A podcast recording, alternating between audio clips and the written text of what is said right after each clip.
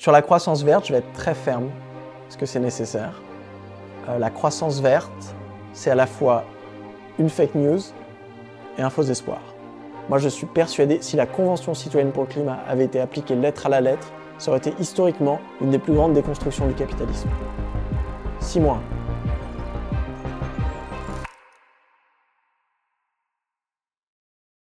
Bonjour et bienvenue dans Pisser sous la douche ne suffira pas, l'émission de Time for the Planet, le mouvement citoyen qui déploie 100 innovations open source et structurantes pour décarboner l'économie et auquel vous êtes toutes et tous invités à participer évidemment. Aujourd'hui, on a la chance d'échanger avec Timothée Paric autour de notre grande question du jour. Concrètement, à quoi ressemble une économie décroissante? Alors Timothée, est-ce que tu peux commencer par nous en dire un petit peu plus sur toi en deux minutes? Alors voilà, Timothée Paric, moi je suis euh, économiste. Euh, plus précisément, je travaille en économie écologique, c'est-à-dire que j'essaie de comprendre l'interaction entre l'économie et son environnement. J'ai passé beaucoup de temps en Suède où j'ai appris donc euh, l'économie écologique. J'ai fait mon doctorat là-bas aussi sur le sujet de la décroissance que j'ai terminé juste au début de la pandémie en 2020. Et puis là maintenant je travaille sur un sujet plus spécifique qui est le financement des budgets publics dans une économie post-croissance. Mais ça reste à peu près dans toute la thématique. Moi j'aime bien l'appeler la thématique du post-capitalisme, c'est-à-dire essayer de repenser le système économique au-delà de la croissance, au-delà de l'extractivisme, au-delà du productivisme, au-delà de beaucoup de choses dont j'espère on aura l'occasion de parler aujourd'hui, mais essayer d'inventer l'économie de demain avec cette perspective de design, de, repenser le système dans son ensemble. Trop bien, bah, ça va être un épisode chargé, donc accrochez-vous, mais ça va être passionnant, j'en suis déjà convaincu. Alors est-ce qu'on peut commencer par notre question habituelle? Euh, Trois grands chiffres ou trois choses que tout le monde devrait connaître selon toi? Alors je vais commencer par un, facile qui vient euh, de la première base de données sur les inégalités écologiques. Ça, c'est des chiffres qui n'existaient pas il y a 10 ans, qui ont été montés par le World euh, Inequality Lab. C'est que 10% des plus riches de la planète, en termes de revenus, sont responsables d'à peu près la moitié des émissions cumulées de 1990 à aujourd'hui. Donc avant il y a dix ans, quand on parlait du changement climatique, on pouvait peut-être avoir l'impression que c'était une histoire de démographie, de population, qu'on était tous dans le même bateau. D'ailleurs, quand on parle d'anthropocène, on a l'impression, on est tous dans le même bateau, il faut sauver la Terre. Là, maintenant, avec ces données, en on se rend compte que les émissions, elles sont extrêmement concentrées et elles sont corrélées aux revenus. Alors ça, c'est le premier chiffre. Pour l'instant, on l'a pour les émissions de gaz à effet de serre. Bientôt, je pense qu'on l'aura aussi pour l'empreinte matière, l'empreinte biodiversité, l'empreinte eau. Je pense qu'il y a une tendance générale, c'est le plus riche on est, le plus on a la capacité de transformer l'environnement et donc le plus on a de pression environnementale. Le deuxième chiffre, il est aussi lié aux inégalités euh, écologiques. Il est un peu plus difficile à comprendre. Donc le chiffre, c'est 10,8 trillions de dollars. Alors pour l'instant, ça ne veut rien dire. J'explique. Depuis les, années 70, il y a cette hypothèse en économie marxienne qui s'appelle l'échange inégal. Alors donc les économistes euh, marxiens nous disent, à travers la logique de la mondialisation, les pays du Nord importent des ressources dans les pays du Sud pour pouvoir satisfaire leur mode de vie. Si les pays du Nord veulent croître et produire et consommer plus, il va falloir trouver l'énergie, les matériaux, les sols, les heures de travail quelque part. Et donc cette théorie nous dit, elle va les trouver en les prenant dans ce qu'on appelle la périphérie, donc c'est-à-dire les pays les moins pauvres, les plus pauvres, pardon. Et euh, donc pour l'instant, c'était resté une théorie. Et là, maintenant, il y a trois articles empiriques, dont le dernier qui a été publié juste ce mois-ci, en mars 2022, qui sont venus pour la première fois estimer le volume donc, de cet échange inégal. Donc, ils ont mesuré l'échange inégal en 2015, c'est la dernière euh, année pour laquelle on avait des données en termes de flot de matériaux, de sol, d'énergie, de travail, et ensuite ils ont monétisé ça. Donc en gros, ce qu'ils ont découvert, c'est quand on regarde les flots nets, à travers euh, ce que les pays riches importent et ce qu'ils exportent, en termes de matériaux, euh, c'est que 50% de la consommation de matière dans les pays riches vient des pays pauvres. Première chose, donc ça, ça représente 12 milliards de tonnes de matériaux. Donc c'est gigantesque. À ça, faut ajouter 822 millions d'hectares de sol. Donc c'est deux fois la taille de l'Inde. Hein. On ne se rend pas compte, mais c'est énorme. Donc chaque année, ça, en une année 2015, c'est ce qu'on appelle euh, une ressource appropriée à travers l'échange inégal dans le commerce international. On a aussi 21 hexajoules d'énergie. Alors ça, hexajoule, voilà, c'est 10 à la puissance 18. C'est beaucoup d'énergie, hein. c'est suffisant pour construire l'infrastructure qui permettrait aux 6, 6 milliards d'individus les plus pauvres d'avoir accès à une énergie suffisante pour vivre bien. Donc c'est énorme. Et 188 millions d'années de travail. Alors ça, quand les auteurs viennent monétiser en fait cette espèce de flot, ils se rendent compte que en une année, 2015, le flot qui est approprié à travers le commerce international, c'est 10,8 trillions de dollars. C'est assez pour euh, finir avec la pauvreté monétaire 70 fois en une année. Donc ça, ça veut dire comment est-ce que ça fonctionne un petit peu c'est échange inégal parce qu'à chaque fois que nous on importe quelque chose, genre un téléphone qui est fabriqué dans un pays du Sud, avec des bas salaires, avec des prix des ressources très très bas, eh ben, on le paye beaucoup moins cher que quand eux, un pays du Sud, vient importer par exemple une technologie des pays du Nord. Ils payent au prix fort.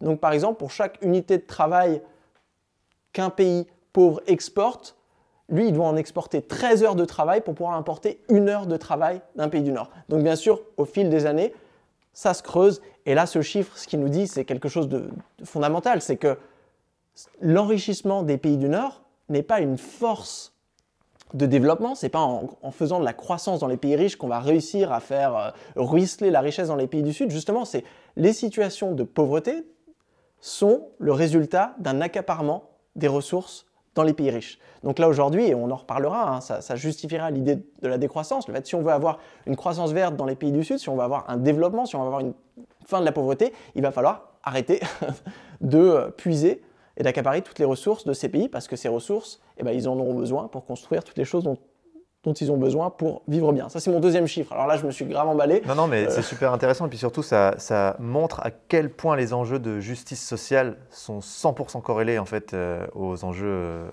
écologiques. Quoi. Exactement. plus tard, je définirai la décroissance. C'est une stratégie d'éradication de la pauvreté aussi, tout simplement. Si ces chiffres sont vrais, et pour l'instant, c'est vraiment des premières analyses solides avec des estimations qui sont quand même assez conservatrices eh ben, on se rend compte que la décroissance dans les pays surconsommateurs de ressources sera absolument nécessaire pour permettre le développement des pays du Sud. Donc là, ça change complètement la donne en termes de développement durable, surtout l'objectif numéro 8 euh, sur la croissance économique. Et en termes de projet de société dans son ensemble Complètement. Troisième chiffre. Le troisième chiffre, c'est 15. Alors 15, c'est le nombre de fois que le mot décroissance a été utilisé dans le dernier rapport du GIEC qui est sorti la semaine dernière. Donc, dernier rapport du GIEC, c'est la deuxième partie du sixième rapport. Donc, sur l'adaptation au changement climatique, euh, c'est un rapport qui fait, euh, si je me souviens bien, 3700 euh, pages, 18 chapitres. Et donc, pour la première fois, depuis le premier rapport du GIEC en 1990, le GIEC parle de décroissance. Il en parle à deux endroits. Dans le chapitre 1, où il oppose croissance verte et l'écomodernisme, à la décroissance. Et là, c'est la première fois vraiment, alors qu'avant, le GIEC était toujours un petit peu dans le sens de dire oui, bon, on va verdir la croissance, on va découpler. Là, pour une fois, de dire bon, bah, il y a ceux qui pensent qu'on peut découpler et il y a ceux qui pensent qu'on ne pourra pas découpler. Donc ça, c'est important, mais c'est encore plus important dans le chapitre 18 qui est sur les modèles alternatifs de développement, où là, on parle de décroissance, on parle aussi de post-croissance comme la dernière euh, vision du développement. Ils ont cette espèce de grande typologie avec cinq visions du développement. La première, qui est née dans les années 50, le développement comme croissance économique. Et ensuite, il y a le développement inclusif, le développement démocratique, le développement comme la capacité. Et là, la dernière école de développement, eux, ils datent à partir des années 2010, c'est le développement comme post-croissance. Et là, ils expliquent vraiment bien en mobilisant euh, la littérature scientifique sur le sujet, qui est aujourd'hui foisonnante. Hein. il y a plus de 500 articles euh, académiques en anglais depuis, euh, depuis 2007 sur le sujet de la décroissance.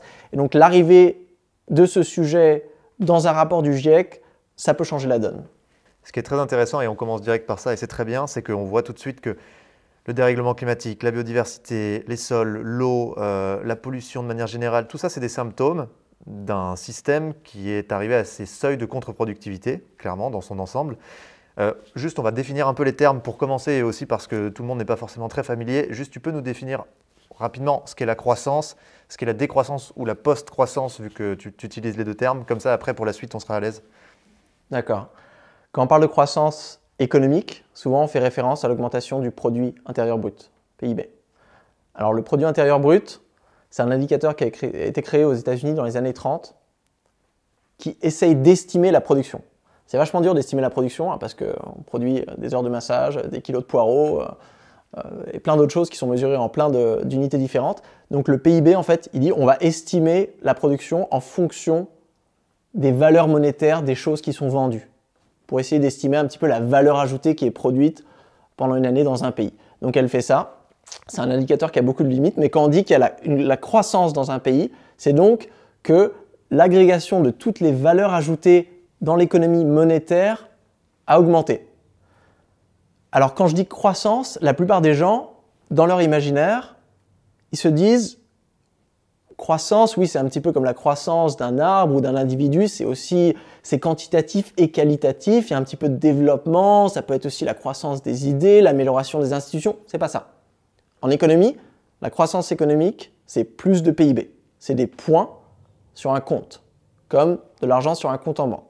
Sauf que c'est encore plus précis que ça parce que le PIB est un indicateur de flux et pas un indicateur de stock. C'est-à-dire, c'est pas comme la somme totale d'argent que vous avez dans votre compte en banque. Plutôt, chaque année, c'est un indicateur de, vitesse de rotation des, valeurs monétaires dans une économie. Moi, j'aime bien le décrire comme une indication d'agitation économique.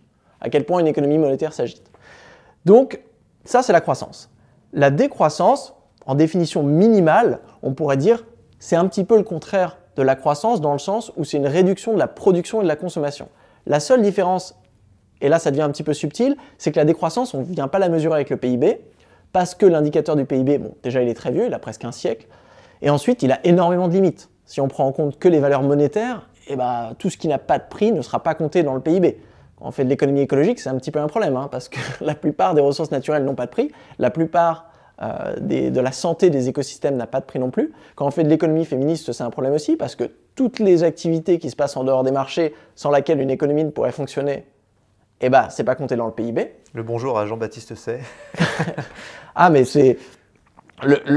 les questions des inégalités, les questions de la qualité des institutions, tout ça, c'est en dehors du PIB. Donc, la décroissance, moi j'aime la définir comme une réduction planifiée et démocratique de la production et de la consommation dans les pays riches pour réduire les pressions environnementales et les inégalités tout en améliorant le bien-être. Donc là, on voit déjà qu'on a affaire à deux concepts différents. La croissance, c'est très précis, très spécifique, c'est l'augmentation des points de PIB.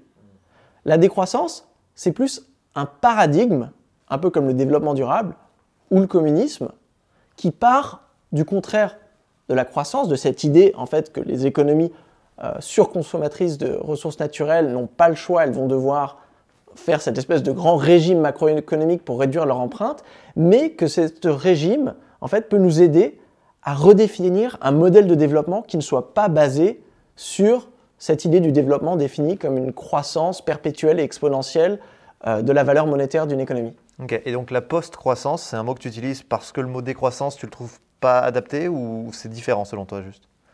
Moi j'aime bien faire la différence entre l'objection de croissance, la décroissance et la post-croissance. L'objection de croissance, c'était les années 70, les années 80, où là, on voit les courbes exponentielles on commence à s'inquiéter de ce qu'on appelle maintenant la grande accélération, de voir la pollution augmenter, l'utilisation de la matière augmenter, euh, la dégradation de la biodiversité augmenter. La démographie. Tout ça corrélé avec des courbes exponentielles en termes de production de choses, en termes de PIB, en termes de démographie. Donc à l'époque, l'objection de croissance, rapport Meadows, hein, halte à la croissance, c'est exactement ça l'esprit. On va droit dans le mur, on va avoir un problème. Donc là, on commence à critiquer peut-être la croissance. Cette objection de croissance, au début des années 2000, elle est devenue décroissance tout simplement parce qu'on a carrément dépassé les seuils. Donc là, aujourd'hui, quand on regarde euh, les chiffres sur le dépassement des limites planétaires dans un pays comme la France, euh, suffit pas de s'inquiéter de la croissance. Là, il faut simplement faire le régime. Il faut revenir en dessous des seuils planétaires, euh, des, safe and just planetary boundaries. Et donc, ça, ça demande une décroissance directe de la production et de la consommation. Mais après, ça, c'est qu'un phénomène transitoire. Parce qu'encore une fois, le but, c'est de faire un régime pour revenir à un métabolisme qui nous permette de vivre bien de manière soutenable. Donc une fois qu'on aura fait ça, on pourra passer au troisième stade, qui est celui de la post-croissance. C'est de se dire, on aura notre économie stationnaire, Post-croissance, c'est une économie qui peut prospérer sans croissance. C'est une économie qui peut créer des emplois sans croissance, qui peut financer des entreprises sans croissance, qui peut financer sa propre innovation sans croissance. C'est une économie, en gros, qui va fluctuer. La production et la consommation fluctuent en fonction des besoins, reste un peu près stationnaire, produit plus quand on en a besoin, moins quand on en a plus besoin, mais qui jamais sera coincé dans ces moteurs accumulatifs de croissance comme le capitalisme d'aujourd'hui. Donc la post-croissance est nécessairement du post-capitalisme. Ok, c'est très bien comme ça. On, va enchaîner juste sur un, truc, c'est que euh, on a instauré une espèce de religion de la croissance. Euh, vraiment, la, croissance, ça, paraît indéboulonnable dans le débat politique et public, de moins en moins dans le débat public. Euh, quand est-ce que ça a commencé et pourquoi c'est devenu autant une religion, cette espèce de mythe de la croissance pour toujours? Il y, a deux dates importantes. Hein. Déjà, c'est l'invention de la comptabilité nationale et surtout du PIB dans les années 30. Parce qu'imagine, avant les années 30, il n'y avait aucun moyen vraiment de mesurer l'économie de manière abstraite. On pouvait mesurer voilà, des productions euh, très concrètes, on pouvait mesurer l'évolution de secteur, mais on n'avait pas un seul chiffre. Simon Kuznets, hein, l'économiste qui a inventé le PIB, dans le contexte de la Grande Dépression aux États-Unis, où vraiment le gouvernement cherchait à avoir un indicateur de, réanimation économique. Hein, pour son économie, elle était euh, complètement en crise. Et euh, elle essayait euh, tant bien que mal de la réanimer. Elle voulait avoir un indicateur qui lui dise est-ce qu'on retrouve le pouls de l'économie? Donc Simon Kuznets, il s'est dit bon voilà, on crée cet indicateur, une espèce de thermomètre économique qui nous dit bah voilà, on fait quelque chose et ça marche. Mais ce n'était pas seulement un indicateur, ça a créé en fait toute une représentation de l'économie comme, comme un système global, où l'économie d'un coup, c'est devenu quelque chose. On pouvait la différencier, par exemple, il y avait la nature, il y avait l'économie, il y avait la société, il y avait l'économie, alors qu'avant c'était enchevêtré, même dans l'économie classique hein, du, du 18e et du 19e, eh ben, les économistes euh, voient l'économie comme encastrée dans la société, elle-même encastrée dans la nature c'est l'économie politique. Alors que là, avec l'invention du PIB, pour la première fois, on arrive vraiment à isoler l'économie. Alors ça, c'est la première étape. Et ensuite, ça donne lieu à quelque chose d'intéressant aussi. Si on a un indicateur qui peut monter ou baisser, donc le PIB, eh ben on se pose la question, euh, c'est quoi la direction désirable? C'est vers le haut ou vers le bas? Bah, À l'époque, bien sûr, où ça a été designé, où tu as une économie qui est dans le coma, tu veux faire augmenter le pouls économique, tu veux la réanimer. Mais on pourrait dire aussi, euh, tu veux pas faire augmenter le pouls trop non plus, parce qu'une fois que tu as été réanimé, si ton pouls augmente, je sais pas, tu fais une crise cardiaque. La tachycardie, c'est pas ouf. Exactement. Ça, c'est le problème du PIB. En fait, on a gardé le PIB alors que c'était juste un indicateur de réanimation. Aujourd'hui, on utilise cet indicateur de réanimation qui nous mène vers une espèce de crise cardiaque économique et sociale et écologique, on le verra aussi. Donc ça, première étape, mais dans les années 30 et les années 40, on n'utilisait pas le PIB comme on le fait aujourd'hui. Il n'y a pas de politique de croissance. Il n'y a pas ce qu'on appelle aujourd'hui l'idéologie de la croissance, euh, c'était vraiment où on pensait que c'était bien. Ça, il a fallu attendre les années 50 et les années 60, et il y a des, travaux euh, d'historiens comme, comme Matthias Schmelzer, hein, qui publie en 2016 L'hégémonie euh, de la croissance, qui a vraiment bien documenté la résistance des personnalités politiques dans les années 50, quand on leur disait, alors voilà, avant, je sais que euh, vous faisiez attention au plein emploi, la stabilité financière, euh, à la balance du commerce international, mais maintenant, il va falloir maximiser le PIB. les gens disaient, mais ça n'a aucun sens. Déjà, c'est quoi cet indicateur? C'est vachement abstrait. Ça mesure juste des quantités monétaires, ça ne nous dit rien d'intéressant. Et ensuite, pourquoi est-ce qu'on devrait euh, l'augmenter le plus vite possible? Ça n'a aucun sens. Pour eux, à l'époque, la richesse, la prospérité, c'était une question de stabilité. Et donc là, on a eu cette, cette transition dans les années 50 ou 60 où on a complètement changé de mentalité, où on a d'un coup euh, adopté cet indicateur de PIB comme métronome un petit peu euh, de la vie économique, en oubliant toutes les limites hein, de l'indicateur qui avait été rappelé, euh, Simon Kuznets, hein, au début des années 30, il a été appelé devant le Congrès, et il fait un magnifique discours pour dire écoutez, moi je vous ai fait un indicateur de guerre, un indicateur de quantité, un indicateur de volume, genre un contour de moteur sur une voiture, mais ça ne vous dira pas là où l'économie elle va, hein. ça ne vous dira pas ce qu'elle produit, ça ne vous dira rien sur la qualité de la croissance, ça ne vous dira rien non plus sur le bien-être retiré de la production dans un contexte particulier. Donc attention, on ne l'a pas écouté, et aujourd'hui on se retrouve bah, dans une situation, donc euh, presque un siècle après l'invention du PIB, où c'est devenu vraiment le totem des économies modernes. On a même utilisé le PIB pour créer un spectre civilisationnel. Petit PIB par habitant, vous êtes sous-développé. PIB en forte hausse, vous vous développez, vous êtes un pays en développement. Gros PIB, vous êtes un pays développé. Vous avez atteint l'âge adulte. Alors ce qui est bizarre avec cette, analogie, c'est qu'on pourrait penser, euh, comme je ne sais pas, de la même manière qu'on va croître de manière physique jusqu'à, je sais pas, l'âge de, de, 25 ans et ensuite on continue de se développer. Eh bien non, les pays développés, en fait, ils atteignent un seuil de PIB, mais ensuite ils continuent à vouloir perpétuellement, exponentiellement, continuer à faire croître leur PIB, donc à augmenter un petit peu leur euh, rythme cardiaque économique, euh, ce qui n'a absolument euh, aucun sens. Du coup, ça nous amène à un truc, c'est que on voit quand même ce que ça dit, je trouve, c'est qu'on a besoin d'indicateurs pour manager. On a besoin d'avoir des chiffres, on a besoin de quantifier pour collaborer internationalement entre pays, pour s'entendre, pour se mettre d'accord, parce qu'en fait, finalement, le, fil rouge de tout ça, c'est la mondialisation, parce que pour pouvoir euh, se comparer et pour pouvoir euh, donner un peu des directions au monde, on a besoin de ces indicateurs. Du coup, on s'est jeté sur un indicateur qui existait, qui était en place, qui était solide, et on n'a pas fait naître de nouveaux indicateurs. Pour toi, il faut quoi comme indicateur pour qu'on puisse manager justement euh, dans le futur des modes de vie qui soient soutenables? C'est quoi les grands indicateurs qu'il faudrait qu'on puisse avoir? Alors déjà, complètement d'accord que notre perception en fait de la réalité, elle se fait à travers des indicateurs. La gouvernance se fait à travers les indicateurs.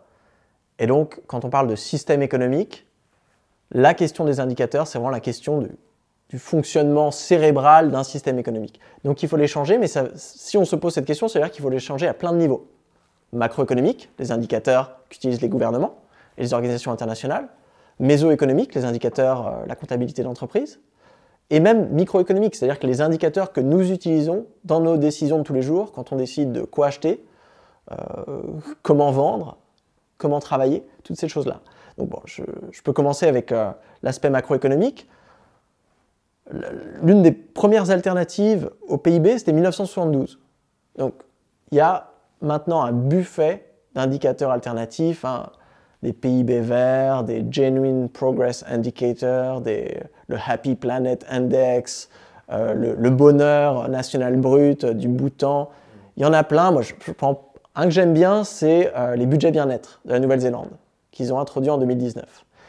Alors, les budgets bien-être, ils prennent 65 indicateurs. Donc là, déjà, on voit la différence avec le PIB qui est un indicateur synthétique. On va prendre bah, dans le PIB, on ne prend pas grand-chose, mais un indicateur synthétique, on pourrait prendre, je ne sais pas, comme, euh, le, on pourrait prendre comme le Human Development Index, on pourrait prendre un peu d'éducation, un peu de santé, un peu de revenus, on met ça ensemble en un seul chiffre.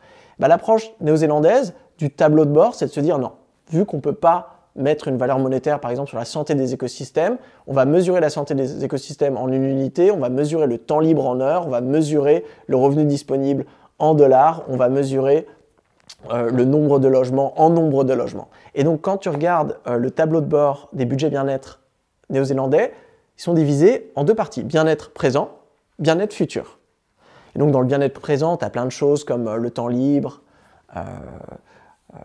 l'accès, la qualité du logement, la qualité des infrastructures de transport, la qualité de l'air, la santé, des choses comme ça, le revenu disponible, le chômage, et dans la catégorie bien-être futur, tu as des investissements dans l'éducation, tu as la santé des écosystèmes, beaucoup de choses qui te permettent un petit peu, quand tu fais du pilotage d'un pays, quand tu poses la question en fait de bah voilà, dans quelle direction est-ce qu'on va, et eh bah, d'avoir bah là peut-être qu'on a réussi à maximiser un indicateur de bien-être aujourd'hui, le revenu disponible, hein, qui serait mesuré par le PIB, mais on a fait ça au détriment d'un sacrifice d'un bien-être futur, je ne sais pas, la santé des écosystèmes. Donc ça te permet de faire des choses que le PIB ne permet pas de faire. Donc moi je suis, euh, je pense que l'approche du tableau de bord, elle est beaucoup plus intéressante.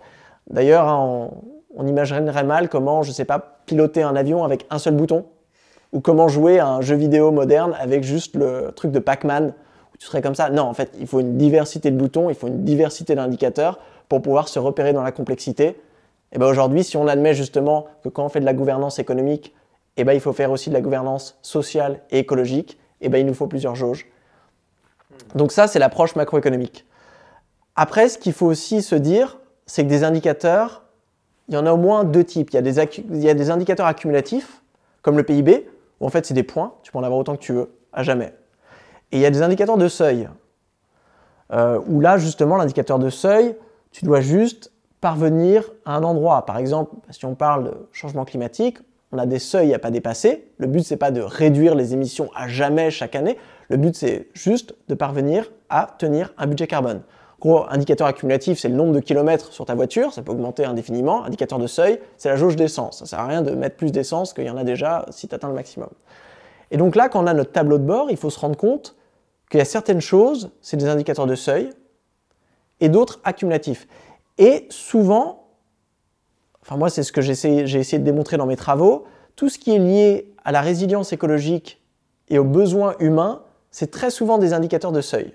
Et ça en fait, ça vient justifier quelque chose qui est radical, même révolutionnaire aujourd'hui, c'est que cette vision d'une économie accumulative qui sera en croissance à jamais n'est pas adaptée à une réalité où on fait face à des seuils de satisfaction de besoins humains et à des limites, des seuils de non-dépassement de résilience écologique. Donc ça, c'est la première idée macroéconomiquement. Est-ce que je continue à l'échelle des entreprises et des individus? Si tu peux le faire rapidement avec un ou deux exemples, on prend avec plaisir. Bah, pareil pour les entreprises. Aujourd'hui, on a l'hégémonie de la lucrativité, des profits, on définit la performance d'une entreprise, sa capacité à faire de l'argent. C'est problématique, c'est exactement l'application du point de vue PIB, mais d'une entreprise. Donc ce qu'il faut faire, c'est plutôt bah, voilà, ce qu'on a appelé depuis les années 90 la triple comptabilité, où aujourd'hui, bon, il y, a plein d'autres euh, plein d'autres outils qui existent, hein, la matrice. Euh, la, la, comment la, matrice du bien commun en Autriche, euh, l'impact score en France, où de la même manière, on a le tableau de bord où l'entreprise, sa performance, elle va être définie en fonction de plein de choses, la façon dont elle vient distribuer la valeur ajoutée, la façon dont elle inclut des parties prenantes dans sa gouvernance, euh, ses performances écologiques, tout ça. Et ça peut faire en sorte que bah, on a une, compréhension de la prospérité de l'entreprise qui est beaucoup plus complexe. Pareil à l'échelle de l'individu. Aujourd'hui, on a tendance à beaucoup réfléchir en fonction des prix et de la même manière qu'un gouvernement va maximiser son PIB, une entreprise va maximiser ses profits, nous on a tendance à maximiser nos revenus. Alors moi je, me souviens hein, quand euh, j'ai passé mon bac et que j'ai dû aller voir une conseillère d'orientation pour choisir que faire l'université, moi j'ai comparé des métiers en fonction du salaire. Euh, c'est d'ailleurs, euh, on dit voilà, tu peux être artiste, mais ou tu peux être économiste. C'est pas un miracle. Hein. Tous mes amis avec qui j'ai fait de l'économie, ils travaillent tous dans la finance. Donc Aujourd'hui, si on a cette définition un petit peu de la prospérité individuelle en fonction du revenu, on va prendre plein de décisions d'aller travailler dans ce qui est le plus lucratif, d'investir dans les efforts dans ce qui est le plus lucratif. Aussi, à chaque fois qu'on achète quelque chose, ben, on ne va pas regarder le score carbone, on ne va pas regarder le Nutri-Score, on va juste essayer de regarder la chose la moins chère. Et donc, on va rater en fait une certaine... On va invisibiliser, une certaine réalité complexe euh, des, choses autour de nous. Donc ça, c'est des indicateurs qui sont plus liés euh, bah, à l'imaginaire culturel et à la psychologie euh, de production et de consommation. Mais pareil, c'est la même logique de se dire il ne faut pas laisser les incitations financières étouffer et bah, les incitations sociales et écologiques et morales. C'est un peu l'exemple de l'écureuil qui est dans une clairière et qui accumule des glands, des glands, des glands. Et puis à un moment, la clairière, elle est encerclée par les flammes et il a un énorme tas de glands. Et il se dit merde, qu'est-ce que je vais faire avec mes glands? Mais ce que je trouve euh, très intéressant, c'est qu'en t'écoutant, je me dis que ça nous ramène carrément au fait de faire société et que c'est peut-être la première complexité de l'humanité. Parce que pour faire société, il faut collaborer. Pour collaborer, on a besoin de s'entendre, d'avoir justement une matrice qui simplifie la complexité du monde parce qu'en fait, on voit qu'on n'est pas capable de l'appréhender. Et aujourd'hui, nos matrices sont sommaires, dépassées. Il faut qu'on mette à jour nos matrices. Mais en t'écoutant, je me dis, euh, on a toujours un problème parce qu'on aura toujours une matrice. Et en fait, euh, c'est intéressant parce que c'est vachement plus profond. C'est-à-dire que dans notre capacité à collaborer à l'échelle mondiale entre plusieurs milliards d'individus, euh, on a des outils, on a l'argent, etc. Mais on se rend compte que de base, dans la genèse même d'une société, il y a un peu cette problématique de devoir matricer. Quoi. On pourrait en parler longtemps, je pense, mais tu veux réagir à ça ou?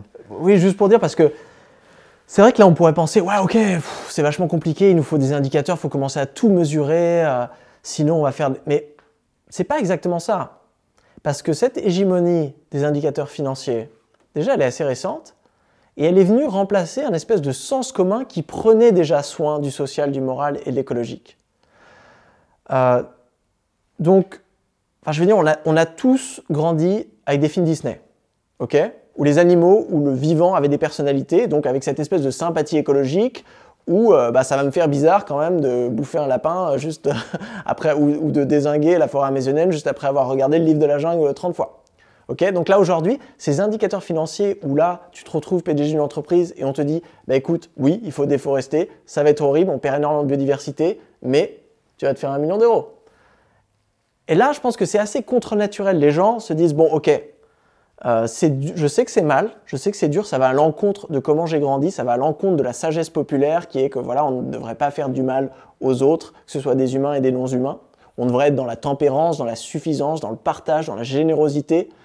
Euh, voilà, on est, on est tous nés comme un. Moi, j'aime beaucoup David Graeber, hein, un, anthropologue anglais, qui nous raconte qu'on est tous nés euh, en, petits bébés dans une situation de don, en fait, où on nous a tout donné dès le départ, on s'est occupé de nous. Donc, en fait, la première expérience humaine qu'on a, c'est pas l'expérience de l'échange marchand, de l'économicus, euh, de l'égoïsme et du rationalisme utilitariste. Non, c'est l'expérience du don. Donc fondamentalement, notre matrice d'interaction, c'est celle du don et de la générosité. Mais à partir du moment où tu organises un marché, une économie avec des entreprises privées à but lucratif qui se tirent la bourre en fonction de leur lucrativité, tu vas avoir un phénomène émergent qui est celui de cette espèce d'égoïsme du capitalisme qui mène à des situations d'exploitation. Je finis juste avec quelque chose aussi, c'est qu'aujourd'hui, on a, j'en ai parlé, la grande accélération, on a des économies qui sont énormes. Une économie énorme, ça bouge très très vite et ça peut avoir des pressions environnementales énormes aussi. Imagine, c'est un taureau dans un magasin de porcelaine. Là, bien sûr, il faut avoir un tableau de bord énorme pour pouvoir tout mesurer. Il faut faire des scénarios parce que si vraiment il y a un truc qui merde, là, tu vas tout péter. Mais si tu un escargot dans un magasin de porcelaine, eh ben, tu n'as pas besoin d'avoir un tableau de bord. Tu peux voir, tu t'adaptes, tu discutes, il n'y a pas de souci. Donc, la décroissance, avoir une économie qui serait non seulement plus petite, mais aussi plus lente plus lente dans le sens où elle aurait plus de forums démocratiques, plus lente où quand on prend une décision, on consulte plein de parties prenantes, eh ben, il y aurait moins de risques. Donc on aurait moins besoin d'avoir ce tableau de bord à la Star Trek façon science-fiction, et plus d'avoir des choses qu'on n'aurait peut-être pas besoin de mesurer, où on ferait confiance justement aux discussions démocratiques, à l'expérience des gens, qui laisserait ressortir un petit peu cette sagesse commune euh, de la tempérance, de la sympathie écologique et du partage. Ouais, ce que tu dis est super intéressant parce qu'en fait, on, voit que finalement, c'est des valeurs dont on a besoin pour piloter, plus que des indicateurs. Euh, des grandes valeurs partagées, communes, qui font sens et en fait qui rendent logique et cohérente un certain nombre de décisions euh, macro, micro, méso. Euh, c'est marrant ce que tu disais sur les entreprises. Tout à l'heure, je me suis marré tout seul parce que je me disais, on est une entreprise à but non lucratif. Et, quand tu parlais, je me disais, il y a beaucoup trop d'entreprises lucratives sans but. peut-être commencer à réfléchir à ça. Voilà, on a vu pas mal de choses et, il y a plein d'autres trucs sur lesquels j'ai envie de rebondir, mais je vais essayer de garder ma trame parce qu'il y avait plein de choses dont je voulais te parler. Euh, comment est-ce qu'on s'est retrouvé à dissocier l'économie de l'écologie? Parce qu'on on, vient de le dire, tout est directement lié aux ressources. Enfin, tu vois, euh, en fait, c'est parce qu'on a cette capacité à manipuler de l'abstrait, de l'imaginaire, qu'on a réussi à sortir et à créer une économie qui n'est plus vraiment liée euh, à ce qu'on a vraiment à disposition il y a deux choses. Moi, j'aime beaucoup l'analogie euh, du décollage, d'avoir des, économies hors sol, hein, comme dit Bruno Latour. Et il y a deux choses. C'est en fait les économistes et leur science, c'est déconnecter de la nature. Et ensuite, les économies réelles ont fait un petit peu de même. Alors ça, c'est quelque chose qui remonte à longtemps, mais moi, il y a quelque chose qui, m'a choqué quand j'ai étudié les, sciences économiques, c'est quand on m'a présenté les premières fonctions de production néoclassiques. Donc dans chaque modèle macroéconomique, tu as une fonction de production qui explique comment est-ce qu'on produit, de quoi on a besoin pour produire. Et dans ces fonctions de production, avant, en économie politique, eh ben, les gens, bien sûr, ils se rendaient compte que si on voulait faire pousser euh, du blé, on avait besoin de sol. On avait besoin de travail, de machines aussi, mais on avait besoin de sol la nature, elle était omniprésente. Donc on avait ces trois facteurs de production, la terre, le travail et le capital, les machines. Mais à la fin euh, du 19e siècle, quand la science économique a commencé à être mathématisée, on a eu un petit problème, c'est-à-dire qu'on s'est rendu compte que les fonctions à trois variables, c'est quand même vachement dur mathématiquement. À utiliser dans un modèle. Donc on s'est dit, avec deux variables, ce serait plus facile. Et là, on s'est dit, mais la Terre, on en fait quoi? La Terre, ce n'est pas du travail humain. C'est plutôt un capital, on va dire. Donc on la met en capital. Et là, on a pris une hypothèse ontologique dont on n'a pas réussi à se débarrasser jusqu'à aujourd'hui. C'est celle de ce qu'on appelle la soutenabilité faible. C'est-à-dire qu'on peut substituer du capital naturel avec du capital humain ou manufacturé. Donc un économiste, par exemple, aujourd'hui, va vous dire, on n'a pas besoin de ressources naturelles pour produire si on peut substituer ces ressources avec des machines. Alors bien sûr, là l'ingénieur vous dira tout de suite, ouais bon, bof quand même comme logique, parce que les machines, on a besoin de matériaux pour les construire, on a besoin d'énergie pour les faire fonctionner. Euh, un, médecin vous dira aussi, ouais, bof comme raisonnement, hein, parce que bon, le travail humain, euh, ça demande quand même des calories, et les calories, vous les trouvez pas, euh, les calories, vous les trouvez dans la nature. Un écologiste vous dira, oui, bah aussi, euh, pour pouvoir fonctionner, bah, il va falloir avoir des écosystèmes, des abeilles qui viennent polliniser vos plantes, euh, un climat qui régule pour pouvoir avoir une température acceptable, des sols, des sols qui se régénèrent. Et donc, on s'est rendu compte que, et c'est l'hypothèse de la soutenabilité forte, qu'en fait, cette fonction de production, il y avait des limites à la substitutabilité, je crois que c'est le mot en français, on va dire que c'est le cas. Mais ça, on ne l'a pas pris en compte, ce qui fait qu'aujourd'hui, quand vous parlez à un économiste mainstream, c'est-à-dire néoclassique, il va vous dire des choses comme l'agriculture en France, vu que c'est que moins de 2% du PIB, ça sert à rien. Pareil l'énergie, c'est un petit secteur, pas besoin. Alors que s'il n'y avait plus d'agriculture, il n'y aurait plus d'économie. Donc là, on, voit bien la logique de, de, déconnexion, et ça se passe dans l'imaginaire des économistes. Ensuite, il y a eu quelque chose d'autre qui, les sociologues ont appelé ça la supériorité des économistes. En fait, à la base, les économistes, hein, c'était juste, euh, il y avait des sociologues, des philosophes, euh, ça discutait euh, société. Mais à partir d'un moment, c'est devenu ce qu'on appelle la, reine des sciences sociales. Hein. C'est la seule science sociale qui a son, son prix, qui ressemble un peu à un prix Nobel. Les économistes, c'est ceux qu'on écoute, bah, même quand il y a une pandémie, hein, économistes et médecins, quand il y a la guerre, politologues et économistes. les économistes sont toujours là, conseillers du prince. Et donc, au fil des décennies, ils ont été vraiment très importants dans cette construction de l'idéologie de la croissance où les économistes ont toujours défendu le fait que la croissance, c'est nécessaire pour la prospérité et que l'écologie, c'est pas très important parce qu'on peut substituer. Donc même si, bon, d'accord, on va produire beaucoup plus, on défonce de trois écosystèmes, on raréfie quelques ressources, c'est pas un problème parce qu'on va tellement s'enrichir qu'on arrivera à investir dans l'innovation et à trouver d'autres solutions pour substituer dans le futur. Ça, c'était un petit peu la logique. Et je pense qu'au fil des années, on a construit des économies complètement déconnectées. Alors bien sûr, c'était pas ça. Hein. Il n'y a pas seulement juste les, économistes qui ont construit des économies, aussi le fait que les économistes sont euh, mondialisés. Et donc, on a commencé à spécialiser le travail du fait que plus personne, en fait, n'avait une vue d'ensemble sur ce qu'on produit. Si vous produisez des trucs à la maison, si vous faites pousser des légumes dans votre potager, vous savez le nombre d'heures qu'il faut. Vous savez que si d'un coup votre sol, vous l'avez trop exploité, eh ben ça pousse moins bien. C'est pareil, si vous, fabriquez des, trucs chez vous, essayez de fabriquer un tabouret ou un stylo, vous vous rendez compte, bah oui, bah, il faut du temps, il faut euh, des matériaux, des choses comme ça. Alors que si vous allez juste acheter euh, un stylo qui coûte rien dans un supermarché et que vous êtes riche, bah, vous pouvez en acheter un, mille, dix mille, ça continue d'arriver, on a vraiment l'impression que c'est déconnecté de l'écologie.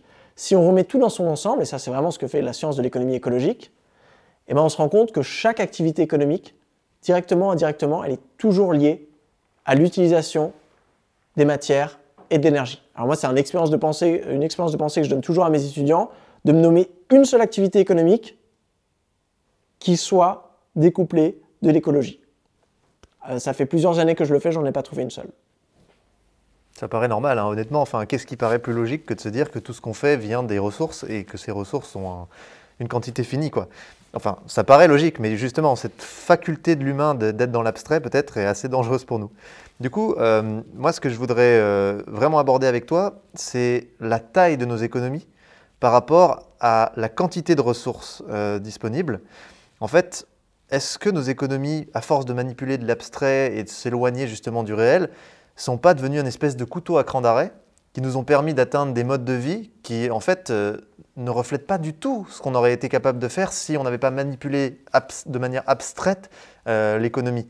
Puisqu'en fait, si on était resté sur les ressources dont on dispose, on ne serait jamais arrivé à ces niveaux-là euh, de, de, mode de vie.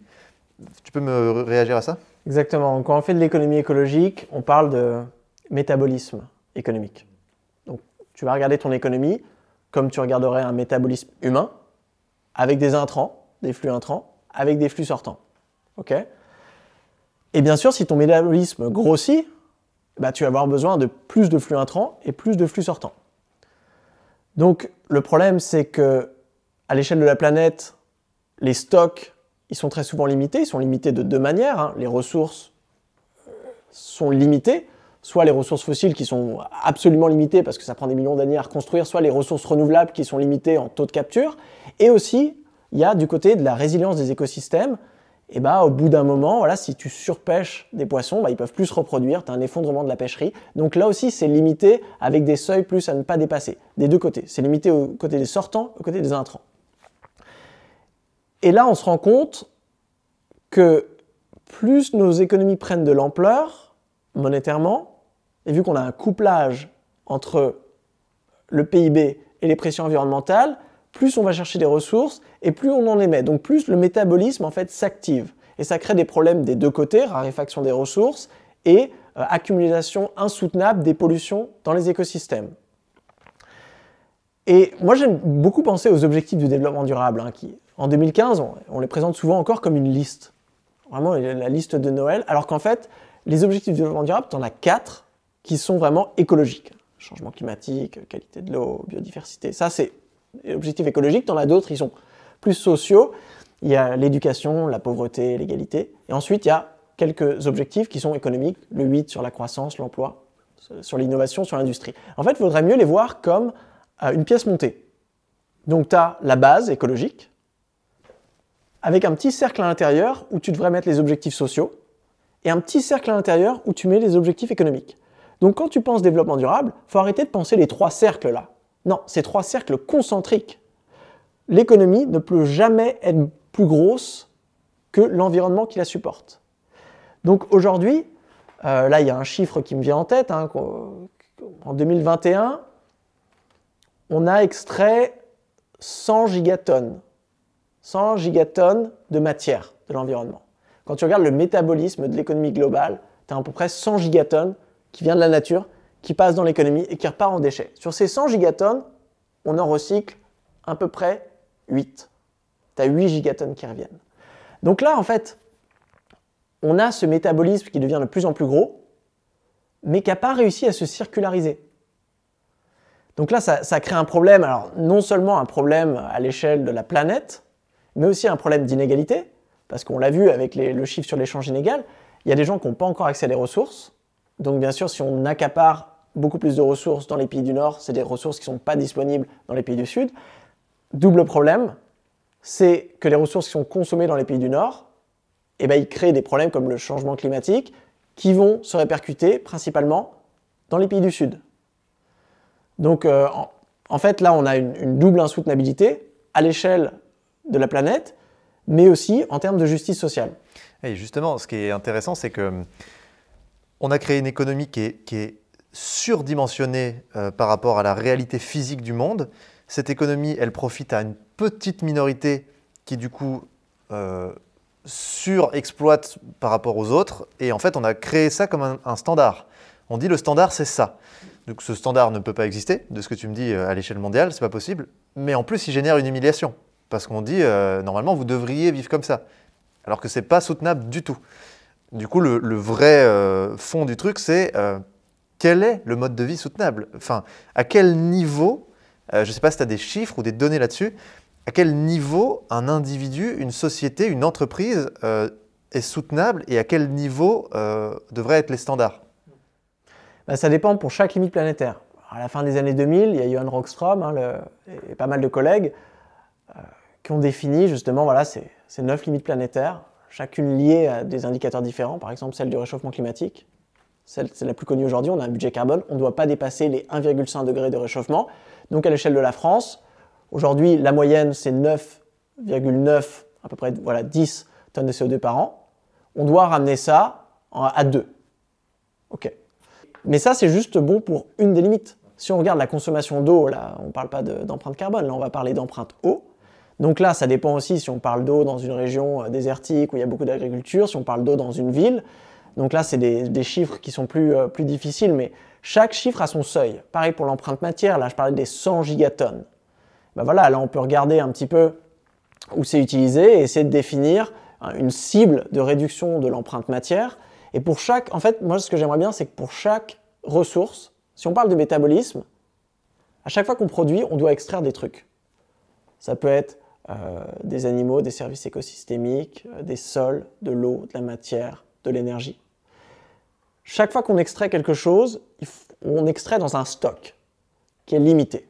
ok? De la même manière, imagine-toi, on est sur la station internationale, Thomas Pesquet. Eh bien, Thomas Pesquet, si il vivait avec le même modèle économique qu'on a sur Terre, donc globalement le jour du dépassement, c'est-à-dire le jour à partir duquel on a utilisé toutes les ressources que les écosystèmes peuvent reconstruire en un an, c'est en juillet, à l'échelle globale. En France, c'est le 7 mai. Donc si Thomas Pesquet vivait sur la station internationale comme on vit en, France, bah, le 7 mai, il aurait utilisé toute son eau, toute sa nourriture, tout son chauffage, il aurait émis le carbone qui euh, dégrade l'intérieur de la... et il pourrait rien faire.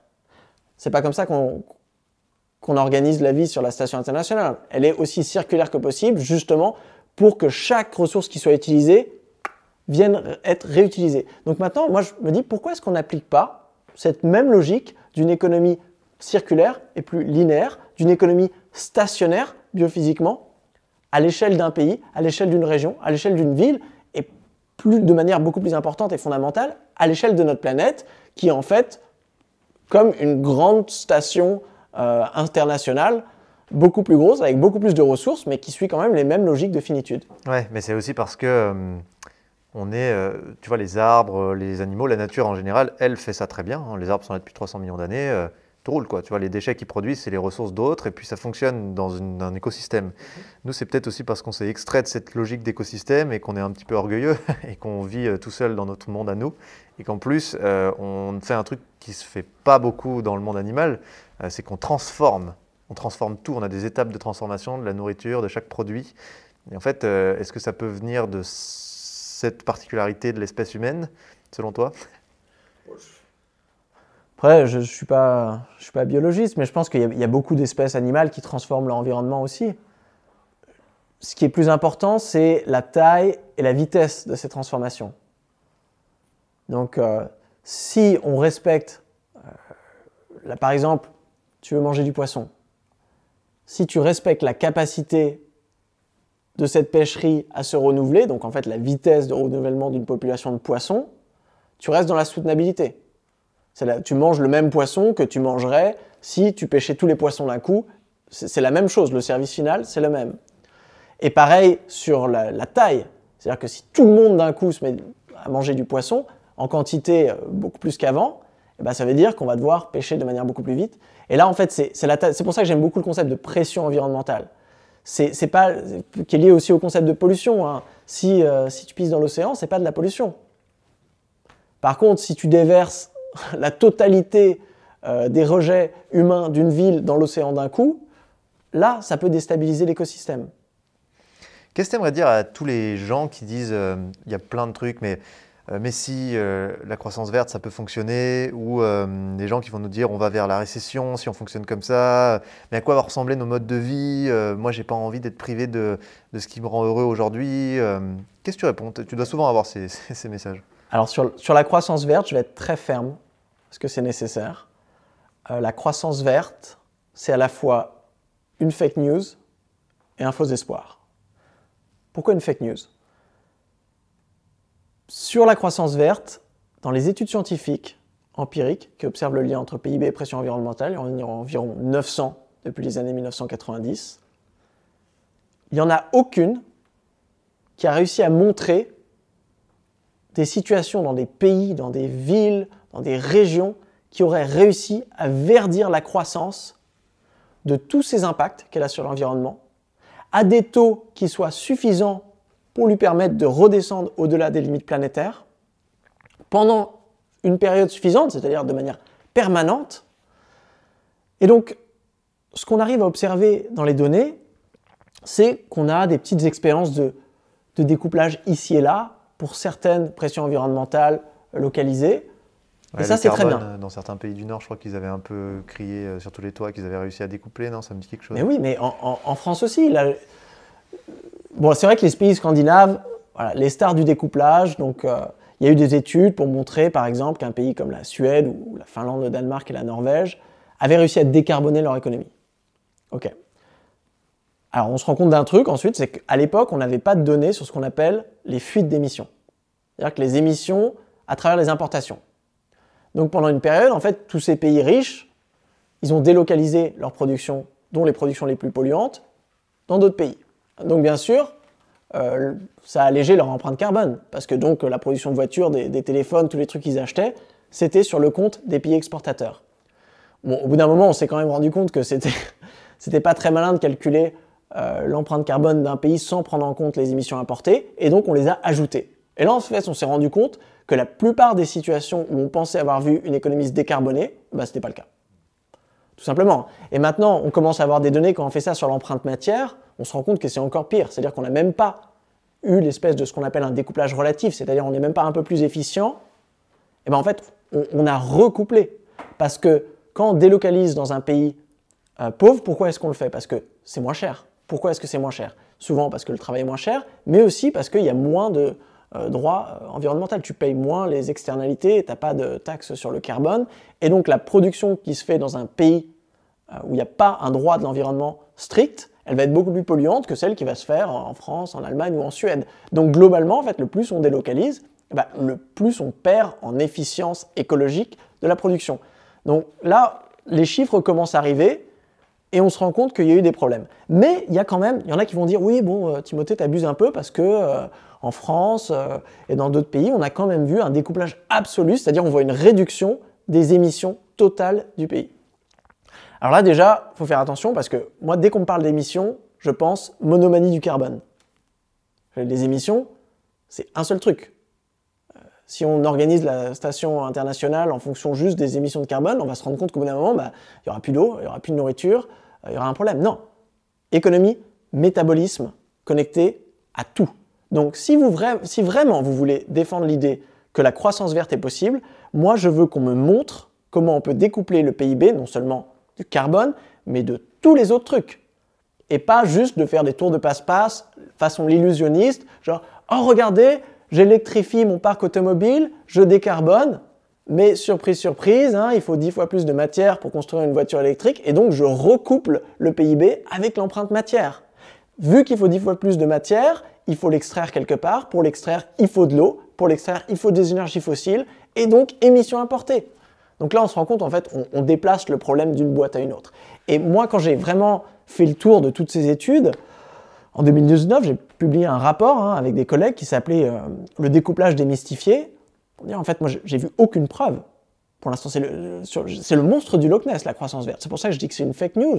C'est-à-dire que c'est un mythe, principalement créé par les économistes, qui n'a aucun sous-basement empirique, très peu de sous-basement théorique, qu'on n'a observé nulle part. Donc la question après, c'est, une fois qu'on est clair là-dessus, et c'est un consensus scientifique, est-ce qu'on a vraiment envie de se dire oui, bon, on va sauter de la falaise sans parachute et dans les 10 ans à venir, l'innovation nous sauvera, on trouvera un moyen de découpler, ou est-ce qu'on devrait plutôt suivre le principe de précaution et se dire que, bon, bah, peut-être qu'on va avoir un petit peu de découplage dans la décennie qui vient, mais l'effort principal, ça va être l'effort de la sobriété. Il va quand même falloir faire la décroissance, c'est-à-dire réduire vraiment le volume total de production et de consommation. Et là, bien sûr, à partir de ce moment, c'est là qu'on passe de la fake news au euh, faux espoir, c'est que les gens vont dire non, non, non, mais ça, c'est pareil que le rapport halte à la croissance, les gens n'avaient pas prévu le progrès technologique. il y a énormément de choses qui sont faites aujourd'hui avec l'économie immatérielle des services, avec le progrès technologique, les éco-innovations, avec l'économie circulaire, avec les énergies renouvelables qui sont dont le prix baisse. Alors, dans le rapport démystifier le découplage, moi j'ai regardé chacune de ces raisons avec des chiffres pour vraiment comprendre bah, à quel point est-ce qu'on va pouvoir verdir cette croissance. Et en fait, chacun de ces arguments, je me suis rendu compte, ne tient pas vraiment la route. L'argument des énergies renouvelables, par exemple, qui pour l'instant n'ont pas remplacé les énergies fossiles. On parle d'empilement technologique, c'est-à-dire qu'on a construit une infrastructure bas carbone en top d'une infrastructure carbone. Une infrastructure bas carbone qu'on a construite avec de la matière, avec de l'eau, avec des sols et avec des énergies fossiles. Donc, faut m'expliquer à quel point ça constitue un... Pour l'instant, ça ne nous a pas permis de découpler. Le problème, c'est qu'aussi, une fois qu'on a construit cette infrastructure, bah, si on veut continuer à croître à jamais, bah, il va falloir utiliser plus d'énergie, parce que je l'ai expliqué tout à l'heure, toute activité économique a besoin d'énergie, et donc il faudra construire plus de panneaux solaires, plus de barrages, plus d'éoliennes, donc avec plus de matériaux. Donc là encore, je ne vois pas, peut-être qu'on peut avoir un découplage relatif, mais sur le très long terme, on n'arrivera pas complètement à s'immatérialiser. Alors l'immatérialisation, ça on dira, oui mais regarde, Netflix et, euh, Internet, là, je pense que aussi, et particulièrement, on commence à avoir des chiffres sur l'empreinte euh, écologique du numérique, c'est énorme. Donc, euh, moi j'aime bien dire qu'il n'y a pas de, voilà, il n'y a pas, de, il a pas de, de feu sans fumée. Si vous faites un feu dans la réalité, ça va faire du carbone, mais même si vous regardez un feu de cheminée sur YouTube, ça va faire du carbone quand même. Parce qu'il va falloir refroidir euh, les, bases de, données, il va falloir construire les tuyaux euh, sous la mer pour faire euh, voyager les données, il va falloir construire votre téléviseur, il va falloir l'alimenter en électricité, toutes ces choses-là qu'on oublie très souvent. Donc là, même pareil, si tous les, tous les ans on veut un nouveau téléphone, si tous les gens on passe une nouvelle technologie de téléphonie où il faut changer les antennes, construire de nouveaux câbles, et eh bien là aussi, il y a une empreinte matérielle qui est énorme. Alors là, on me dira, ok, mais la technologie, est-ce qu'elle ne va pas nous aider? Alors moi, déjà, je trouve ça toujours un petit peu euh, mystérieux, la façon dont on invoque le joker technologique, sans vraiment définir ce que c'est que la technologie. Euh, moi, je, ne suis qu'économiste, donc quand on parle de technologie, j'imagine, bon, vous parlez de brevets, quoi, d'inventions, de trucs qui nous permettent, des éco-innovations, comme on dit, qui nous permettent de réduire. Hein. Si on parle de technologie pour euh, le découplage, c'est ça. Alors après, moi, j'étais curieux, je suis allé regarder la proportion des éco-innovations dans les brevets en général. Et là, en fait, tu te rends compte que c'est une goutte dans la mer. Pourquoi? Parce qu'on est dans une économie capitaliste où les secteurs à haute lucrativité sont les secteurs où on ne paye pas les coûts de la dégradation de l'environnement et donc les secteurs qui ont tendance à exploiter les écosystèmes de la manière la moins soutenable. Et donc, les entreprises, elles investissent, vu que c'est des entreprises la plupart du temps à but lucratif mais sans but, sans raison d'existence, comme ça pour augmenter leurs profits et donc elles vont investir dans les technologies qui ne sont pas de l'éco-innovation. Parce que l'éco-innovation, ça nous permet d'avoir un retour sur investissement en termes de richesse écologique, mais pas en termes de richesse financière. Et donc là, je ne vois pas comment la technologie, en fait, va réussir à changer la donne si la technologie elle-même suit les règles de l'économie capitaliste. Ensuite, deuxième chose, on a le problème de l'innovation et de l'exnovation. Je parlais d'empilement technologique pour les énergies renouvelables. Bah, ça se place dans plein d'autres trucs. Ça sert à rien d'avoir des voitures électriques si on vient juste avoir des voitures électriques en plus du parc automobile fossile. Quand on invente quelque chose, une éco-innovation, ne suffit pas de l'innover, il faut aussi exnover, c'est-à-dire qu'il faut arriver à faire sortir la technologie problématique. Et ça, ça prend du temps. Du temps, malheureusement, on n'en a pas. Pour la décarbonation de l'économie, là, les efforts, c'est dans la décennie à venir. Quand on voit le temps qu'il faut pour développer un brevet automobile sur une voiture électrique, le temps qu'il faut aussi pour euh, lancer une nouvelle voiture électrique, la commercialiser, et ensuite que celle-ci vienne euh, remplacer une flotte, là, on est déjà au-delà de la deadline. Et je ne parle même pas des autres technologies plus ambitieuses euh, liées au, nucléaire ou, au numérique. ça nous parle beaucoup parce que effectivement, les mots sont importants parce que sinon on s'y perd dans ce monde de technologie, innovation. Et, moi j'aime bien utiliser le mot à moins, aurait, pour dire on a tout ce dont on a besoin déjà là. Il faut juste s'en servir, ce qui est utile pour aller vers le moins. Et en tout cas, nous, c'est la vision de, Time for the Planet, c'est de dire une part de l'innovation est nécessaire parce qu'on a besoin d'innover pour faire moins. Moins d'émissions, moins de déchets, moins de production, sans que ça soit euh, un problème vis-à-vis de la prospérité humaine, de l'humanité, du bonheur, de tous les indicateurs que tu as, amenés. Mais tu as raison, c'est important de définir les mots. Et euh, du coup, juste, je voulais qu'on finisse sur ça avant qu'on parte sur autre chose, mais euh, il y a toujours cet argument de l'emploi aussi, qui est toujours opposé à, à, la décroissance. Est-ce que tu peux en parler un peu? Alors, je vais prendre un point de départ qui est un peu inhabituel d'habitude quand on pose cette question. On parle de la théorie économique et pareil, on regarde les études euh, qui étudie le lien entre PIB et emploi. Là, bon, c'est l'économie, donc on se met dessus, il y a des désaccords. Il y en a qui pensent que quand le PIB augmente, ça crée de l'emploi. Il y en a qui pensent que quand l'emploi augmente, ça fait augmenter le PIB. La poule et l'œuf, on ne sait pas trop. Moi, je vais prendre un autre point de départ. À quoi ça sert l'emploi? Tout simplement. Si on revient à la question fondamentale de pourquoi est-ce qu'on a une économie, en fait, on se rend compte qu'on a une économie parce qu'on s'organise collectivement pour subvenir à nos besoins d'une manière plus efficace que si on produisait toutes nos choses individuellement. D'accord? Donc, le but de l'économie, et c'est dans le mot, c'est d'économiser des ressources. OK? Économiser des ressources, l'énergie, la matière, mais aussi du temps de travail. Donc là, si on prend ce point de départ, c'est-à-dire qu'une économie performante, elle détruit du travail. Attention, hein, là c'est controversé. Elle détruit du travail, c'est-à-dire qu'aussi, elle crée du temps libre. Donc déjà aujourd'hui, quand on pose, oui, il faut penser le système économique qui puisse créer plein d'emplois. Ce n'est pas vraiment ça. Le but, alors bien sûr, il faut se rendre compte que l'emploi aujourd'hui, c'est une façon d'accéder au salaire, qu'une façon d'accéder au pouvoir d'achat, qu'une façon d'accéder au pouvoir de vivre. Ça, c'est pas une vérité transhistorique, hein. ça dépend aussi de la façon dont tu organises ton système. Tu as plus besoin, tu dépends plus de ton salaire aux États-Unis, avec un système de santé privé, système de retraite privé, que tu dépends de ton salaire en Suède. Donc là, on voit très bien qu'on peut imaginer des économies où il y a des formes de sécurité sociale qui en fait réduisent l'importance de l'emploi.